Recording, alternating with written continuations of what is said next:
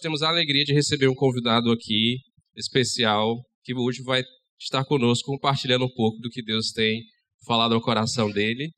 Eu queria chamar aqui Rodrigo Bibo e eu queria que a gente saudasse o nosso convidado com palmas. Bom, o Rodrigo ele vai poder falar um pouco mais sobre sobre quem ele é, sobre o trabalho dele, mas é, eu também já o conheço, né, de, de escutar a, as mensagens e, e, o podcast que ele tem. Então, ele é pastor em Joinville, não é isso? E ele também ah, ele é responsável por um portal chamado Bibotalk. É um portal que tem lá vídeos, artigos e o podcast, da qual ah, inclui o BTcast, que é o maior portal de cristão de teologia e Bíblia no Brasil. Então, nós estamos, ficamos felizes de receber aqui.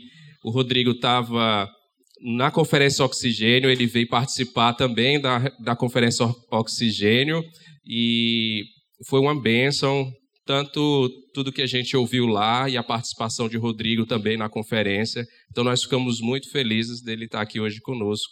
E nós queremos orar agora para Deus falar conosco através de Rodrigo. Pai, nós te entregamos a vida de Rodrigo, nós te agradecemos pela felicidade de nós podermos, como família, Deus, recebê-lo aqui hoje. E nós te pedimos que o Senhor fale conosco, Pai, que o Senhor traga através dele a, a instrução, Pai, o ensinamento e a verdade que o Senhor tem para os nossos corações hoje, Pai. Por isso nós te agradecemos no nome de Jesus. Amém. Queridos, graça e paz da parte de Deus. Obrigado pela água, meu amado. Vou deixar aqui. É, vocês acharam que iriam se livrar de um pastor Rodrigo nessa noite? Está aqui na frente de vocês um pastor Rodrigo também. Ah, enfim, ele apresentou muito bem. Eu acho que é a melhor apresentação que eu já tive nesses anos de viagem, quando a pessoa vai explicar o que é o Bibotal, que é uma salada que nem eu entendo. Ele explicou isso aí. O que ele falou é isso aí mesmo. É um portal de podcasts e dentro desses podcasts tem, tem o BTcast, que é um podcast de Bíblia e teologia. E hoje em dia a gente alcança aí mais de 144 mil downloads por mês, um número bem apocalíptico, diga-se de passagem. E é uma benção. A gente fala de Bíblia, teologia, a gente entrevista as pessoas e tem pessoas que gostam de nos ouvir e com isso aprender também um pouco mais de Bíblia. Atuo em Joinville, sou pastor auxiliar da Igreja do Evangelho Eterno, uma comunidade ah, pequena lá em Joinville, tem uma média de uns 200 membros. E é isso, e viajo também pelo Brasil para ministrar seminários, para pregar e basicamente isso, ministrar retiros também. E Deus tem é, dado esse ministério em nossas mãos e a gente tem atendido ao chamado. Tá bom, gente? Basicamente é isso. Quero agradecer ao convite. Que bom que deu certo. Quase que não deu, mas eu saio daqui correndo. Talvez eu acabe a mensagem um pouquinho mais cedo do que vocês estão acostumados, mas é que eu daqui saio para pregar ah, na ponte do Recife Antigo. É lá que eu vou, né? Recife Antigo. Tá bom, gente? Mas eu tenho algo para compartilhar de Deus, que Deus tem colocado no meu coração, e não vai ser uma dificuldade poder compartilhar com vocês aquilo que está aqui, aquilo que eu tenho vivido. Ah, é fato que nesses anos que eu caminho em igreja, que eu prego nas igrejas, que eu sou igreja e que frequento igreja, é muito comum ah, nós termos uma herança da Idade Média. Todos vocês já ouviram falar da Idade Média, erroneamente chamada da Idade das Trevas, onde a igreja vivia na escuridão e fazia muitas coisas erradas. Verdade, fazia muitas coisas estranhas. Mas a gente esquece que na Idade Média aconteceu muita coisa boa também. E uma das características da Idade Média, se é que a gente pode é, falar assim, é que se tinha uma consciência uh, e uma ideia de igreja de que existia o padre e existia o povo, existia o clero e existia os leigos. Então é uma mentalidade que dividia o povo de Deus. Olha só esse absurdo da Idade Média. Na Idade Média se entendia que o padre tinha que pregar, que o padre tinha que evangelizar. Se tinha uma convicção na Idade Média de que só o padre poderia oferecer os sacramentos para o povo, esses absurdos da Idade Média. Ou seja, essa ideia de que só o padre poderia orar pelo povo, pelo enfermo, de que só o padre poderia falar com Deus, o padre, ou o monge, ou as freiras, pensando em Idade Média, eles eram mais próximos que Deus. Olha só que pensamento medieval esse, queridos. Essa ideia de que existe um homem e existe uma mulher que são mais especiais e são mais próximos a Deus, são mais santos, e por serem mais santos, muitas vezes, como era na Idade Média, nós recorríamos a eles para que fôssemos atendidos por Deus, porque nós só somos leigos, nós somos o, o laicato, nós somos os meros mortais, membros que frequentam a igreja, porque somos pobres almas mortais que carecem da misericórdia, que carecem da santidade de homens e mulheres de Deus. Olha só que pensamento medieval esse, hein? É um pensamento lá da Idade Média, que graças a Deus não acontece hoje. Aí vocês estão se pensando, mas acontece igualzinho, é, é tudo igual? Pois é. E aí a gente fala mal da Idade Média. Saímos dela nesse aspecto? Nesse aspecto da eclesiologia, será que a gente saiu da Idade Média? Aí vem Lutero.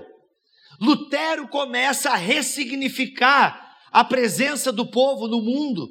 Lutero começa a falar do sacerdócio real de todos os crentes.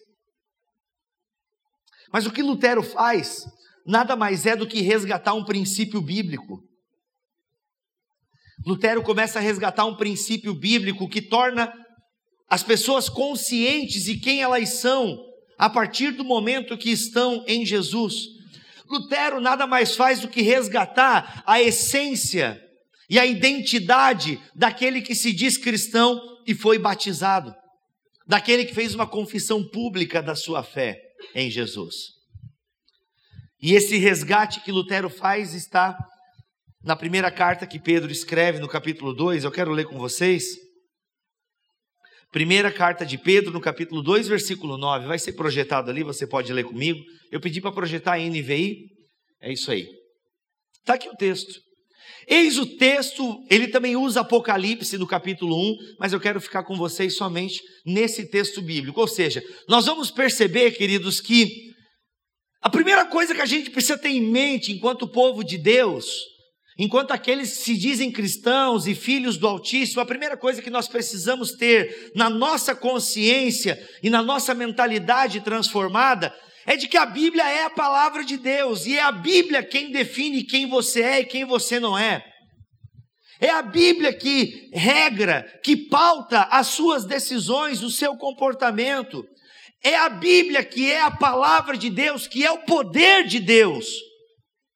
E ela é tão poderosa que não há salvação sem a pregação deste livro sagrado. E se a Bíblia é a palavra de Deus, se a Bíblia é tudo isso, por que, que nós abandonamos alguns princípios tão elementares do Evangelho, tão elementares das Escrituras? Por que, que um versículo bíblico como esse, como essa carta que Paulo escreve aos cristãos em perseguição, ou seja, algo que já está nas Escrituras do primeiro século da era cristã, por que, que abandonamos isso? Por que, que a gente está discutindo calvinismo, arminianismo, se batiza criança, se batiza adulto? E esquecemos de coisas tão elementares da nossa identidade em Jesus. É incrível como doutrinas bíblicas se perdem na ignorância de homens orgulhosos. Como coisas básicas. E aí concordo com Hans Walter Wolff que disse que o que me espanta e o que me surpreende na Bíblia não são os textos que eu leio e não entendo. Não são esses textos que me espantam, os textos que eu leio e não entendo. O que me causa transtorno e o que me espanta são os textos que eu leio, entendo e não pratico. É isso que me deixa triste. É isso que me causa espanto. Porque eu sou um ouvinte da palavra, mas não sou praticante. E dessa forma sou alguém que me olha no espelho e nem me reconheço. E dou as costas e já não lembro mais de quem eu sou. Mas a gente vai para a internet descobrir, discutir se tem que votar no Bolsonaro ou nem lembro o nome dos outros candidatos que só falam no Bolsonaro. A gente está discutindo isso. A gente está discutindo esquerda, direita, DC ou Marvel. E todo mundo sabe que a Marvel é melhor. Tá entendendo? A gente tá. E daqui, tá aqui, ó. Aqui. Vamos ler aqui, ó. Não precisa ler junto, né? Se faz a igreja ler junto, não sei aqui, mas na minha dá tudo errado. Né? Aqui, ó. Tá o texto ali, ó. Vai lendo comigo aí, você, ó. Tem gente que não sabe ler quieto, meu, é impressionante. A gente começa a ler, já diz, é, mas vai lendo aí, ó. ó. Vocês, porém, são geração eleita, sacerdócio real, nação santa, povo exclusivo de Deus, para anunciar as grandezas daquele que os chamou das trevas para a sua maravilhosa luz. Vocês, porém, quem são os vocês aqui? Quem é o vocês ali da carta?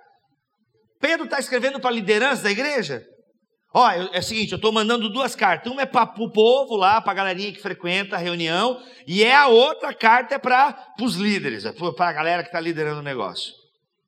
É isso? Não! Não é isso. Pedro está escrevendo para toda a igreja. Essa carta e as cartas em geral eram para ser lidas por toda a igreja. Paulo mandava uma carta, a igreja inteira lia. E não somente as cidades, não somente os efésios liam a carta que Paulo mandou para Éfeso, também rodava em Laodiceia, Colossos. E essa carta que Pedro escreve também poderia é, circular pelas regiões da Ásia. Era para as pessoas lerem, era para que as pessoas que professam a fé em Jesus Cristo lessem isso e entendessem o que Pedro está falando aqui. Nada mais é do que citando Êxodo, citando o livro de Êxodo. Porque quando Deus chama o povo de Israel, Deus já tem um projeto com essa nação. Por que, que Deus chama Israel? Qual o objetivo de Deus escolher uma nação dentre os demais povos para fazer um povo exclusivo seu? Para fazer o seu tesouro pessoal, como o Antigo Testamento vai chamar o povo de Deus. Tesouro pessoal. O termo ele indica a propriedade de um rei que guardava o seu tesouro numa câmara secreta e para ele usufruto pessoal do rei. É assim que a Bíblia se refere ao povo de Deus no Antigo Testamento. Por que, que Deus chama um povo? Qual o objetivo de Deus se dedicar a um povo, se entregar a um povo, libertar um povo da escravidão? Era para que Israel fosse uma nação de sacerdotes. O objetivo de Israel era ser uma nação de sacerdotes, uma nação que apresentaria o verdadeiro Deus a todas as demais nações. Mas Israel vai se perdendo na sua religião. Os sacerdotes vão se corrompendo. Tanto que quando Deus chama Moisés, Deus já tem um desejo de que aquele espírito que está sobre Moisés caísse sobre todo o povo. Inclusive, quando Moisés está sobrecarregado e seguindo o conselho do seu sogro, ele separa 70 pessoas dentre o povo e o espírito de Moisés é repartido sobre eles. Há um desejo no Antigo Testamento, em todo o Antigo Testamento, principalmente entre os profetas, de que o Espírito de Deus descesse sobre homens e mulheres, jovens e crianças, e eu já falei velhos, enfim, todo mundo do bebê ao ancião, que o Espírito descesse sobre todos. Há um anseio no Antigo Testamento que permeia as páginas do AT, desse, sabe, para que o povo inteiro fosse um sacerdote, para que o povo inteiro tivesse esse contato sem mediações humanas. Acontece que vem Jesus, vem Jesus. Jesus abraça e toma para si todo o sistema religioso de Israel, todo o Antigo Testamento, ele cumpre a lei, se torna um cumpridor da lei e promete que o Espírito vai descer sobre toda a carne. Ou seja, os desejos do Antigo Testamento se cumprem em Cristo e na sua igreja. Você não está entendendo, eu acho. Você estar tá dando glória a Deus agora. Vocês dão glória a Deus aqui? Ou são mais quietinhos? Eu não sei como é que é aqui. Porque eu sou penteca. 14 anos de Assembleia de Deus. Então pensa. Aí como a minha esposa queria depilar o sovaco e eu usar bermuda, aí a gente saiu. Tá? Então o que acontece? Esses anseios do Antigo Testamento se cumprem em Jesus. A gente costuma ler, né? A gente cantava, eu cantava diante do trono. O véu do templo se rasgou e hoje eu posso entrar no santo dos santos. Vem. Você não sabe essa? Poxa, caramba. Venho adorar, hoje eu sou livre para amar a Deus. Não está aqui nas músicas, tem que botar essa aí, que é o faroeste caboclo dos crentes. A música tem quase sete minutos, tá doido? É? Então a gente canta assim, ah, porque agora o véu do tempo se rasgou, irmãos, e você pode entrar. A gente é tão egoísta, a gente é tão religioso. A gente é tão, a gente quer fazer as coisas para alcançar Deus, e, e aí a gente agora a gente quer entrar no Santo dos Santos. E quem é que entrava no Santo dos Santos no Antigo Testamento? O sacerdote, é esse mesmo. Agora eu posso entrar no Santo dos Santos, venho adorar. A gente não consegue entender que, na verdade, o véu do templo se rasga porque Deus saiu, não porque agora eu posso entrar. A perspectiva muda. Deus sai ao nosso encontro. Deus sai. O véu do templo se rasga porque Deus sai. E agora ele acaba com todo o sistema religioso. Agora não tem mais elite espiritual. Agora não tem mais o homem de Deus. Toda vez que você ouve alguém em pleno século 21 falar, vai lá um homem de Deus, não entendeu. Porque se você que está falando isso, lá vai um homem de Deus, não for também um homem de Deus ou uma mulher de Deus, o que que você é então? Quem que é você? Não tem mais homem de Deus, não tem mais unção especial, agora é um povo. Agora não tem mais sistema religioso, não tem mais templo. Deus não habita mais em templos feitos por mãos humanas. Agora ele tem um povo e ele habita nesse povo.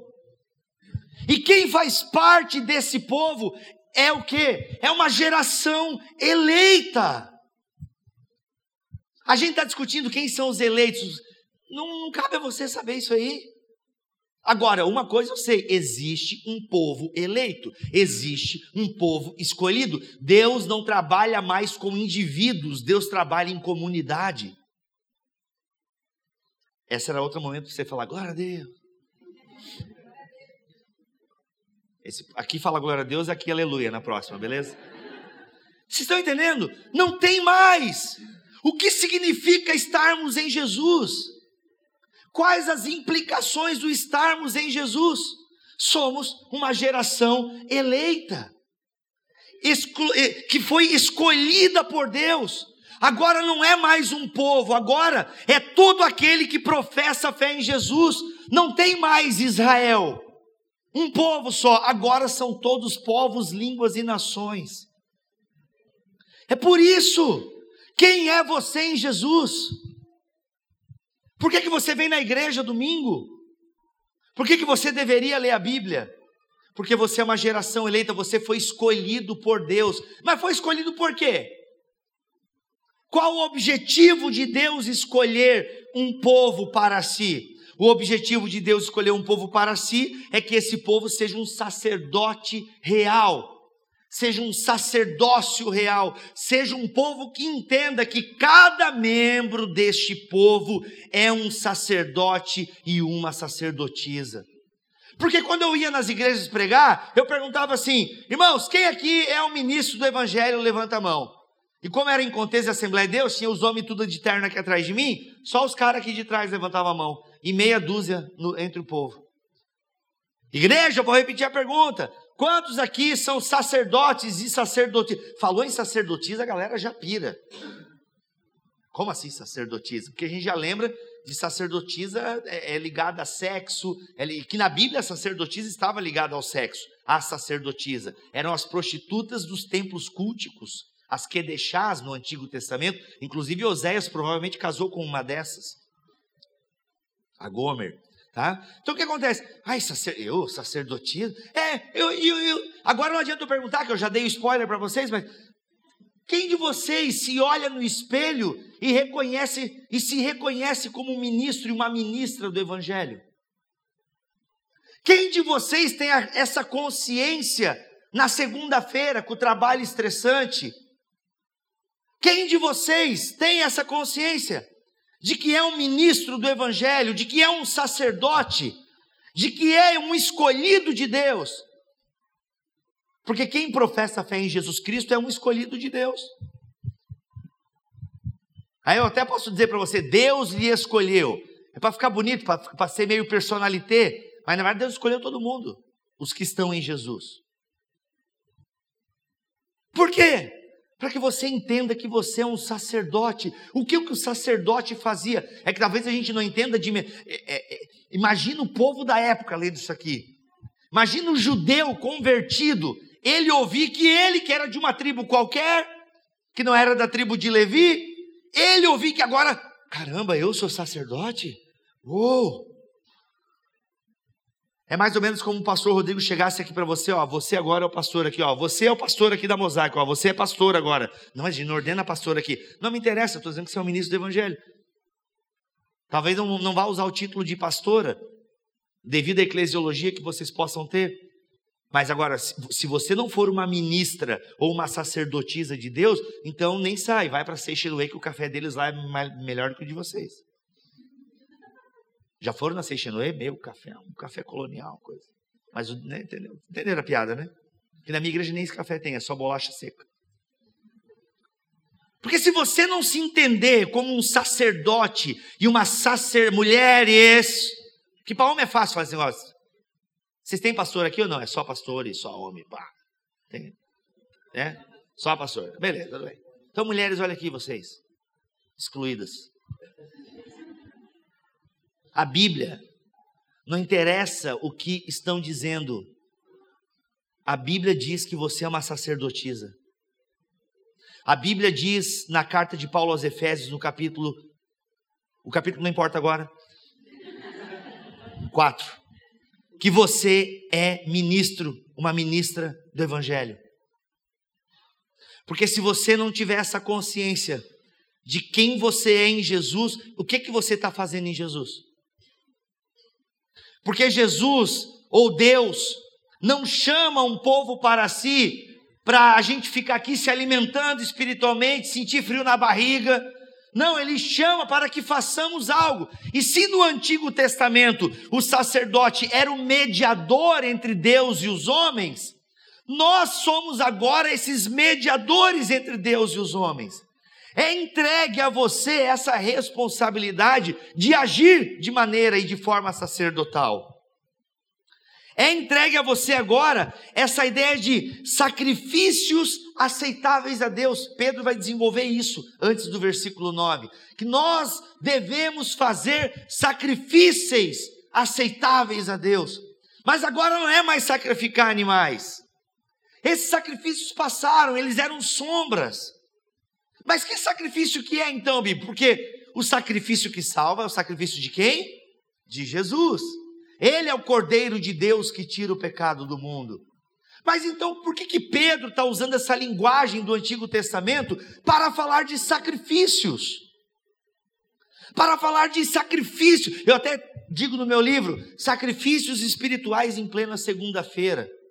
Porque precisamos entender que somos sacerdotes de calça jeans, all-star, chinelo, saia, sandália, descalço. Sacrifícios espirituais. Quais são esses sacrifícios? Esses sacrifícios de um sacerdócio real, de uma nação que é santa. Não vou ter tempo de explicar direito o que é nação santa, mas ser santo, presta atenção nisso aqui, que se você prestar atenção nisso aqui, já vai, vai ser muito bom.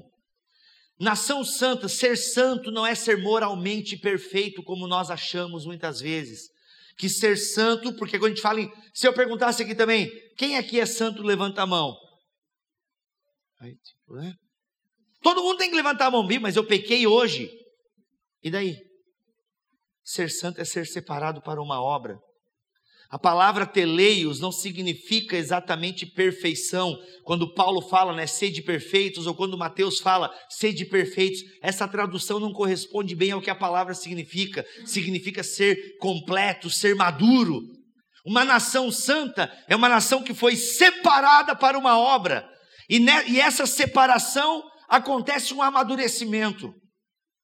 Então você foi eleito por Deus para ser um sacerdote de um reino, por isso que é sacerdócio real, porque você é santo, você pertence a uma nação santa, uma nação que foi separada. Por isso que para nós não há sistema político, não há partido político. A igreja está para além das ideologias políticas. Nosso plano de governo é celestial. Nosso plano de governo tem a solução para todos os problemas sociais do planeta. Porque se a gente também não tratar a raiz dos problemas, que é o pecado do ser humano, também não adianta a gente fazer muitas coisas. Não adianta levar a cesta básica se eu não levar o evangelho. Não adianta eu só encher a barriga do pobre se eu não encher o seu espírito. Não é fazer como algumas igrejas, né, que só quer encher o espírito. A pessoa está desmaiando de fome. Aceita Jesus, gramado. Não dá. Porque, ai, nós temos que anunciar o evangelho. Às vezes até com palavras. Ai, que frase linda de Francisco de Assis. Devemos anunciar o evangelho a todo momento. Às vezes até com palavras. Bonita frase, impactante, fica bem no Facebook. Mas como assim? Tim Keller vai dizer: não, gente, Evangelho é uma notícia.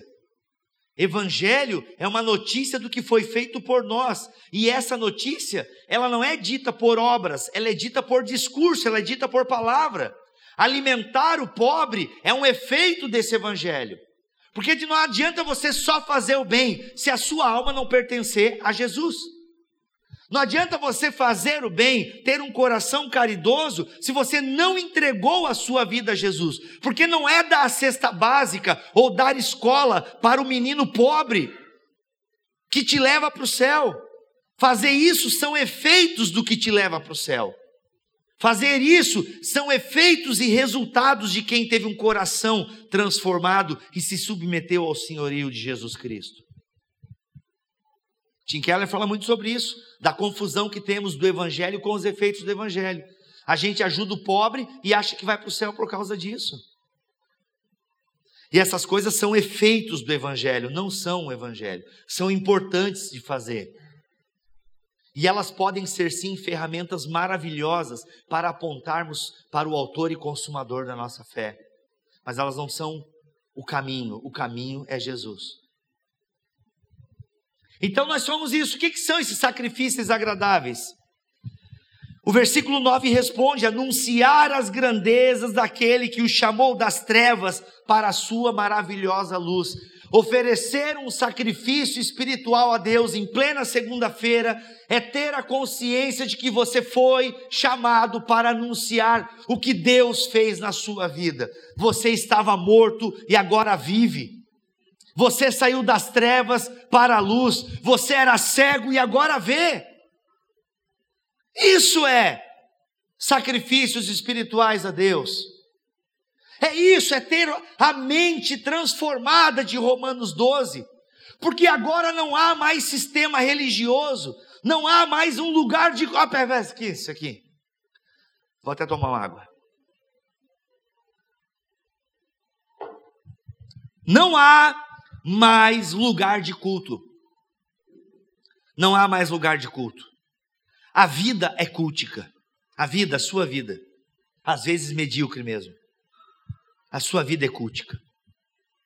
O culto nunca acaba. O culto não vai acabar aqui com a bênção final. Não acaba. O culto nunca acaba. Não há mais espaço sagrado a não ser o solo do mundo. Essa é, até devia anotar para botar no Facebook depois. Não há mais espaço sagrado. O mundo é um lugar sagrado porque Deus habita em todo o mundo. Ele alcança, ele ocupa todos os lugares da terra. É isso que Ezequiel 1 mais ou menos quer dizer, porque ninguém entende Ezequiel 1.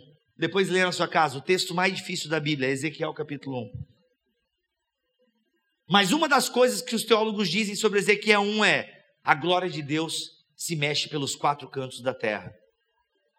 Lembra que a geografia deles é daquele tempo. Até a gente sabe que a terra não tem canto. Tá? É isso. E aqui a gente pode ler também Romanos 12, como eu falei, ofereçam como sacrifício vivo. Agora você é o sacrifício. Não é mais o animal, mas não podemos achar, e aqui eu repito, que o sacrifício que fazemos é que vai nos levar para o céu. Não é isso. Não é sacrifício, não é trocar piedade por salvação. Esses sacrifícios que fazemos, fazemos porque fomos alcançados pelo amor de Deus. E o amor de Deus nos constrange de tal maneira que queremos fazer, queremos assumir a nossa identidade como sacerdotisas do Altíssimo, como sacerdotes do Altíssimo, como ministros e ministras do Evangelho. Amém?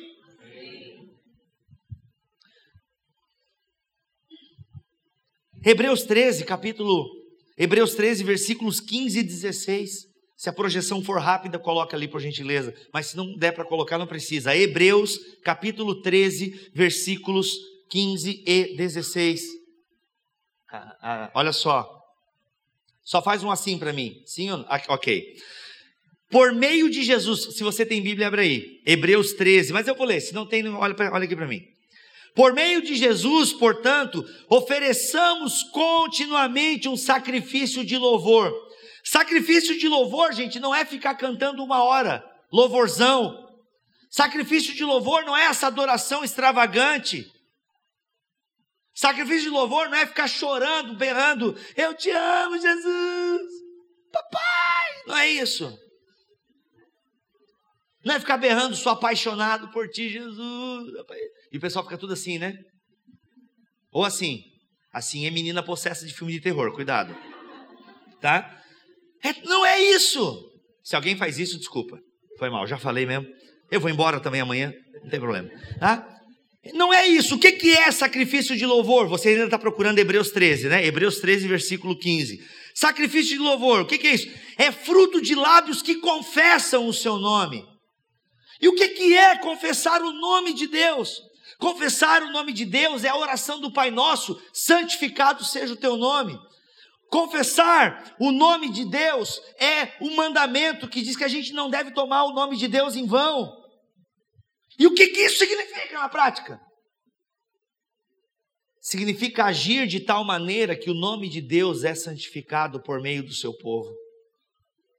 Significa dizer que o seu comportamento, meu Deus do céu, o seu comportamento revela o Deus que você serve.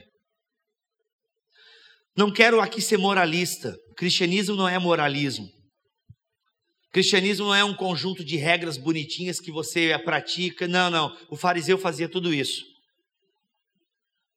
Mas santificação, tanto no Antigo quanto no Novo Testamento, implicam numa condição moral transformada. Por isso que aquele que roubava não rouba mais. Quem traía a mulher não trai mais. Por isso que a igreja é um complexo de ex alguma coisa. Não podemos perder, lembrando, não é moralidade, não é evangelho, não é religião, que religião é eu tentando alcançar Deus. Evangelho é Deus que me alcança em Jesus Cristo. Mas esse alcance de Deus faz com que eu seja convocado a prestar sacrifícios espirituais e ainda o autor os Hebreus complementa para deixar bem claro o que, que ele entende como sacrifício de louvor. O que, que é o sacrifício de louvor? Não se esqueçam de fazer o bem e de repartir com os outros que vocês têm. O que, que vocês têm? Quando Pedro, meu Deus, quando Pedro e João estavam para entrar na porta do templo Formosa, se não me falha a memória, o cara chega para eles: Ei, me dá dinheiro, preciso de dinheiro que, que João e Pedro respondem? Não tenho prata nem ouro, mas o que eu tenho te dou. Em nome de Jesus de Nazaré, levanta e anda. A igreja moderna hoje em dia tem dinheiro para dar para o mendigo, mas não tem mais o poder de Deus.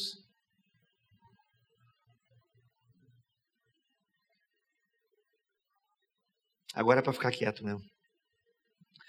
Não se esqueçam de fazer o bem. Eu estou só lendo a Bíblia, tá? Sei. Se você não concordar, você fala com o autor dela. Não se esqueçam de fazer o bem e de repartir com os outros que vocês têm, pois de tais sacrifícios Deus se agrada. Esse é o sacrifício que Deus se agrada. Em síntese, agora palavras minhas no meu livro, que não saiu ainda, tá? senão eu ia vender aqui um monte. Em síntese, não nos sacrificamos para Deus, mas para o semelhante. Pegou essa? Esse amor de Deus que nos alcança e salva nos constrange a sermos servos do próximo. Você é um sacerdote, uma sacerdotisa do Deus Altíssimo. Assuma isso. Assuma essa identidade. Assuma isso, gente. E eu quero encerrar lendo uma. Eu nem falei de Lutero, né? Não vai dar tempo, mas Lutero é incrível porque ele resgata justamente isso. Lutero, inclusive, vai dizer que todo aquele que é batizado é um pastor do seu próximo. Ele usa o termo cura d'almas, que em síntese quer dizer a função do pastor. Obviamente que Lutero reconhece a figura do pastor. O que eu estou falando aqui agora não é para ser uma igreja, não, a Bíblia fala a Bíblia diz que Deus separa homens, presbíteros, separa apóstolos, mestres, evangelistas, profetas. E, e, profetas, inclusive, podia ser do sexo feminino na Bíblia Sagrada. É só ler com calma Paulo no capítulo, com, é, Paulo no capítulo 14, da primeira aos Coríntios. É óbvio que Deus separa líderes para o povo, mas a ordenação pastoral não confere poderes ao indivíduo. A ordenação pastoral não torna esse ser humano maior ou melhor. É somente um indivíduo que é retirado do meio do povo para liderar esse povo. Obviamente que ser um líder, ser um presbítero da casa de Deus, exige, exige mais.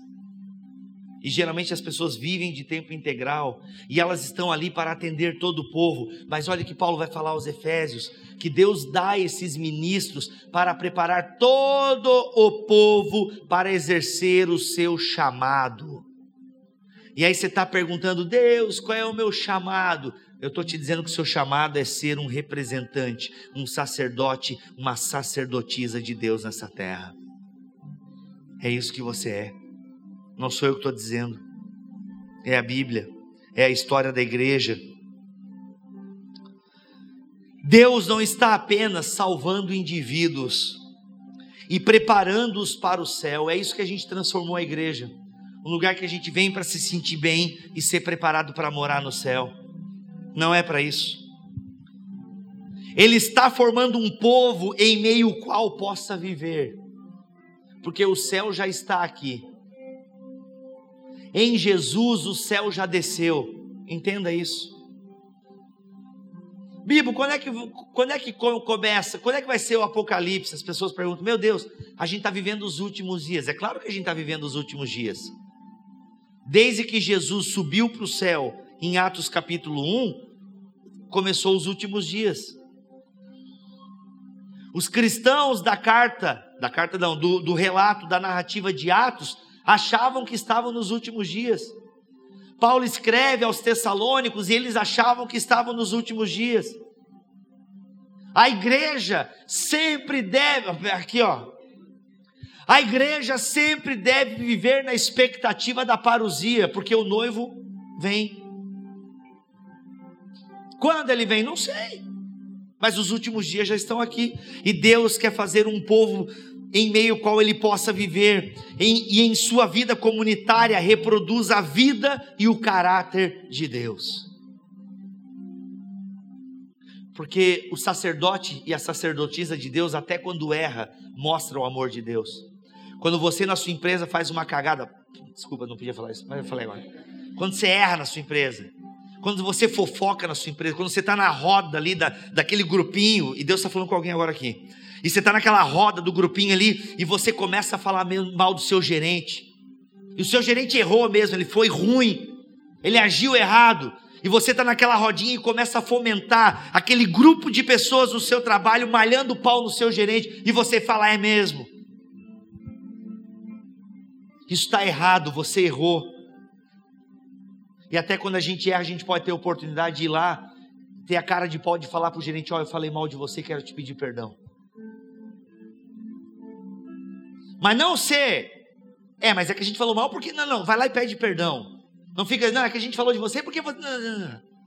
não tem briga de marido e mulher que é assim? A gente vai pedir perdão para a esposa. Pô, amor, queria te pedir perdão porque eu falei aquilo e tal. Poxa, amor, mas você também, né? Não, pede perdão.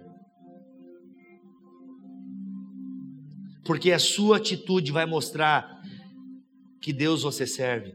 E o Deus que você serve perdoa pecadores. E se Paulo é, se considerava um dos maiores pecadores, a gente é também.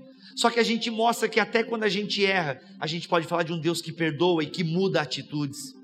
E antes você fofocava, agora você não fofoca mais. E você vai ser o quê? Você vai passar a ser um conciliador e um pacificador e não um fofoqueiro.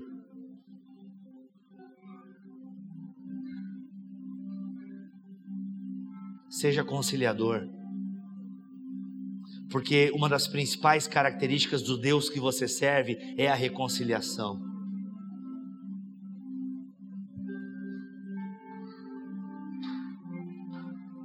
Que a gente tenha essa consciência de que nós somos ministros e ministras do Evangelho de Jesus. Essa é a sua identidade em Jesus. É isso que você é se você está em Jesus. Você é um missionário. Você é uma missionária. E você tem responsabilidades. Curve sua cabeça, vamos orar. Te louvamos, Pai. Te louvamos, Deus, porque tu chamaste um povo a tua história nesta terra, ela é caracterizada por um povo que é tesouro exclusivo teu. Esse povo que é uma nação santa, é um sacerdócio real, é um povo eleito para a prática de boas obras. Te louvamos, Deus, porque essa grande bênção também se torna uma grande responsabilidade e a gente negligencia essa responsabilidade. A gente terceiriza essa responsabilidade para o pastor, para o missionário. O que a gente quer é ficar sentado no banco e engordar espiritualmente, ficarmos obesos espirituais e esquecermos de que somos também sacerdotes e sacerdotisas do Deus vivo.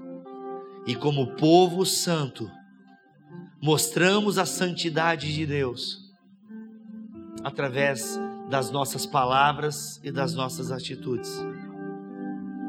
Falamos de um Deus que perdoa, que reconcilia. Obrigado. Dá o teu poder sobre nós, Senhor.